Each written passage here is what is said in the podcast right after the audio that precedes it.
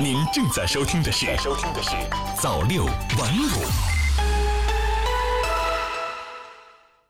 朋友你好，欢迎收听今天的早间新闻。央视网十二月十七号电，国家统计局十六号介绍了十一月份我国国民经济的运行情况。国家统计局新闻发言人傅凌辉介绍，十一月份在一系列政策的作用下，经济运行出现了积极变化。从主要的指标来看，可以总结为两加快、两稳定、两改善，经济运行总体平稳、稳中有进的态势进一步显现。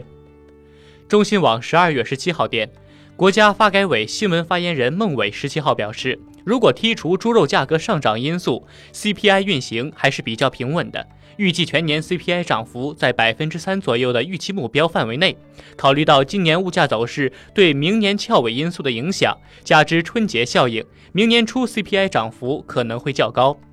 央视网十二月十七号电，记者在十六号举行的全国能源工作会上了解到，二零一九年我国原油产量预计达到一点九一亿吨，扭转了二零一六年以来的持续下滑态势。与此同时，国家能源局局长张建华介绍。截至目前，我国北方地区二加二十六座重点城市清洁取暖率达到百分之七十五，超额完成中期目标。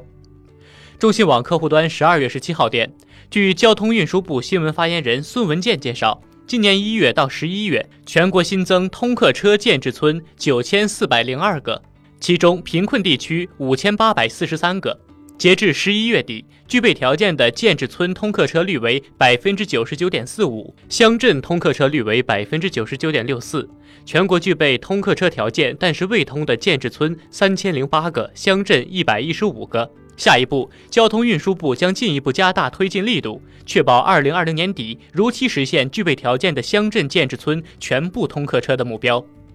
新华网十二月十七号电。教育部于十六号公布了首批教育移动互联网应用程序备案名单，首批通过了一百五十二个教育 App 的审核，覆盖课堂教学、课后练习、网校直播等多种类型。我国教育类健康 App 从此将有据可查，教师、学生、家长均可在获得备案的名单里放心选用。中新网十二月十七号电，据国家发改委网站消息。发改委、财政部近日印发关于降低部分行政事业性收费标准的通知。通知明确，摩托车包括普通摩托车、轻便摩托车、教练摩托车、使馆摩托车、领馆摩托车号牌工本费收费标准由每付七十元调整为三十五元，自二零二零年一月一号起执行。下面请听国际方面的消息。新华网十二月十七号电，土耳其总统雷杰普·塔伊普·埃尔多安十二月十五号警告。如果美国方面施加对土制裁，土方可以关闭境内两座美军基地。此外，埃尔多安当日暗示，土耳其议会可能把大批印第安人在北美殖民地时期遇害认定为屠杀，以回应美国国会十二号通过认定亚美尼亚人遭屠杀的议案。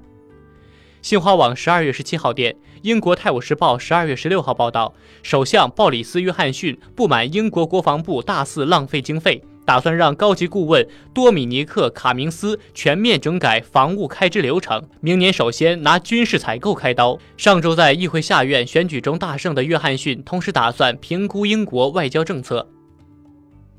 新华社巴黎十二月十六号电，法国主管退休制度改革的高级专员让·保罗·德勒瓦十六号在推特上宣布，自己因漏报职务事件向总统马克龙递交辞呈。德勒瓦说，他负责的退休制度改革方案对法国至关重要，但人们针对他漏报行为的指责已损害了改革计划。他承认自己漏报职务。法国总统府表示，马克龙已遗憾地接受德勒瓦的辞呈，并高度肯定他在退休改革中发挥的重要作用。新华社圣彼得堡十二月十六号电，俄罗斯战略火箭军司令谢尔盖·卡拉卡耶夫十六号表示，俄军装备的苏联时期导弹系统将于二零二四年全部替换成俄罗斯制造的导弹系统，届时俄战略火箭军导弹武器现代化率将达到百分之一百。好了，今天的早间新闻就是这样，感谢您的收听，我是秋生，下期再见。早六晚五，新华媒体创意工厂。诚意出品。